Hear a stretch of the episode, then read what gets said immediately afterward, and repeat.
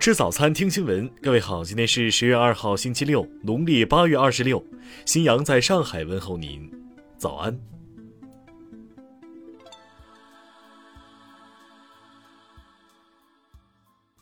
首先来关注头条消息。澳大利亚总理办公室网站一号发布新闻稿称，澳大利亚药品管理局当天公布了对科兴疫苗和印度血清研究所与阿斯利康合作生产的疫苗提供的保护数据的初步评估，并建议将这两种疫苗列为被承认的疫苗。据介绍，已接种被承认的疫苗的人士将能够更加便捷地入境澳大利亚。新闻稿称，宣布某一新冠疫苗为被承认的疫苗，与是否批准其在澳大利亚用于疫苗接种的监管决定是分开的。TGA 尚未批准在澳境内接种上述两种疫苗。目前，TGA 批准在澳大利亚使用的疫苗包括辉瑞疫苗、阿斯利康疫苗、莫德纳疫苗以及强生公司旗下的杨森疫苗。不过，新闻稿也称，承认这两种疫苗具有里程碑意义。这使得更多在澳大利亚境外接种这些疫苗的澳大利亚公民能够尽快回国。听新闻早餐知天下大事。据交通运输部消息，十月一号，全国铁路、公路、水路、民航预计发送旅客总量六千三百零二万人次，环比增长百分之二十三点八，比二零一九年同期下降百分之三十点零，比二零二零年同期下降百分之三点一。国庆假期首日，八达岭长城接待游客一万三千八百零二人次，以“奋斗百年路，启航新征程”为创作主题的大型花坛亮相，吸引了不少游客驻足观赏。上海南京路外滩景区迎来大客流，截至一号二十点，外滩滨水区域瞬时客流已超六万人次。黑龙江齐齐哈尔发现哈尔滨确诊病例密接者，接触方式为同场所就餐。此二人于九月二十七号返回齐市，目前正在集中隔离医学观察，身体无异常，核酸检测阴性，已完成新冠疫苗全程接种。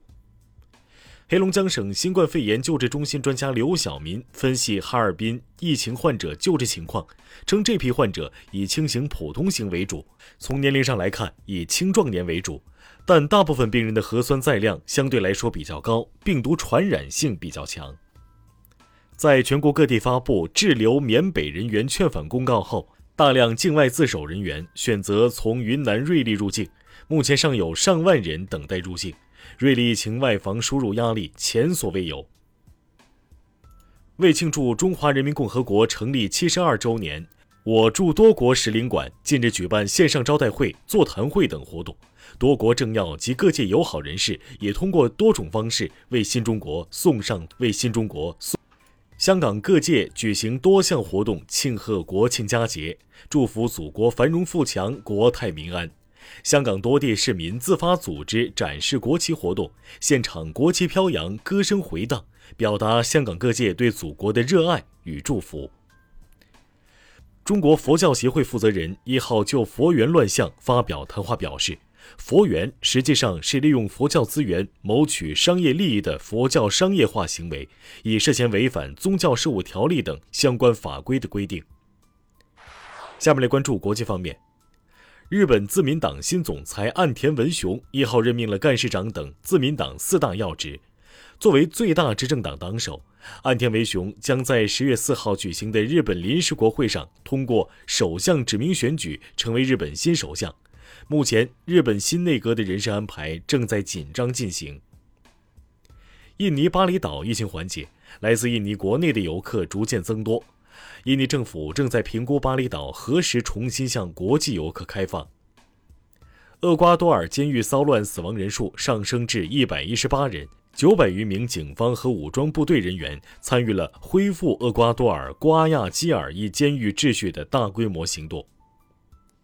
西班牙拉帕尔马岛火山熔岩沉积物以极快速度扩大，总面积已超二十一公顷。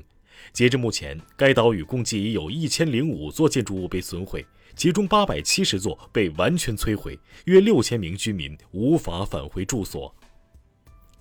德国联邦总理默克尔一号在柏林会见了利比亚总统委员会主席穆罕默德·门菲，默克尔敦促外国军队和雇佣军尽快从利比亚撤出。美国国务卿布林肯将于十月四号到六号访问法国巴黎，这将是潜艇危机事件爆发以来布林肯对法国的首访。马来西亚卫生总监努尔西沙姆宣布，马来西亚药物监管局已作出决定，正式有条件批准十二岁以上青少年群体接种中国科兴新冠疫苗。巴基斯坦总理伊姆兰汗在接受媒体采访时称，正与巴基斯坦塔利班进行解除武装的谈判。伊姆兰汗说：“如果让巴基斯坦塔利班解除武装的谈判成功，巴基斯坦政府将原谅他们，让他们成为正常公民。”下面来关注社会民生。税务总局近日发布消息称，有两名主要从事电商和直播带货的网络主播涉嫌通过隐匿个人收入、改变收入性质等方式偷逃税款，且涉税金额较大。目前案件正在检查之中。一号，河南中牟县景区一吊桥绳索突然断裂，导致十余名游客掉入湖中。当地宣传部一号下午发布情况说明称，未出现人员伤亡，目前景区已封闭并停业整顿。台湾花莲火车站附近一家饭店一号下午进行拆除作业时，突然发生倒塌，经初步确认，造成三辆轿车压毁，无人员伤亡，倒塌原因仍待调查。辽宁发布十月二号电力缺口蓝色预警，决定十月二号十六点到二十点启动实施有序用电四级措施，辽宁省限制电力四十四万千瓦。实施有序用电措施时，不涉及居民生活及其他重要电力用户的正常用电。五十七岁大妈在微信假扮九零后与被害人陈先生网恋，用四个微信号扮演一家人，共骗取陈先生三百余万元。警方立案调查后，已对关某采取强制措施。下面来关注文化体育。一号。二零二一年苏迪曼杯世界羽毛球混合锦标赛四分之一决赛在芬兰举行，国羽以三比二击败丹麦队晋级四强。一号开幕的二零二一台北夏季暨秋季旅展上，海峡两岸旅游交流协会台北办事处设立的展区以“美丽中华，相约冬奥”为主题，面向台湾民众推介大陆特色旅游和最新资讯，吸引了众多观展者。二零二一年女篮亚洲杯赛产生四强，率先晋级的中国队将在半决赛中迎战韩国队，日本队则将与澳大利亚队争夺另一个决赛名额。据灯塔专业版实时数据显示，截至十月一号十七点十一分，《长津湖》上映第二天总票房正式突破五亿，已打破十项历史记录。以上就是今天新闻早餐的全部内容。如果您觉得节目不错，请点击再看按钮。咱们明天不见不散。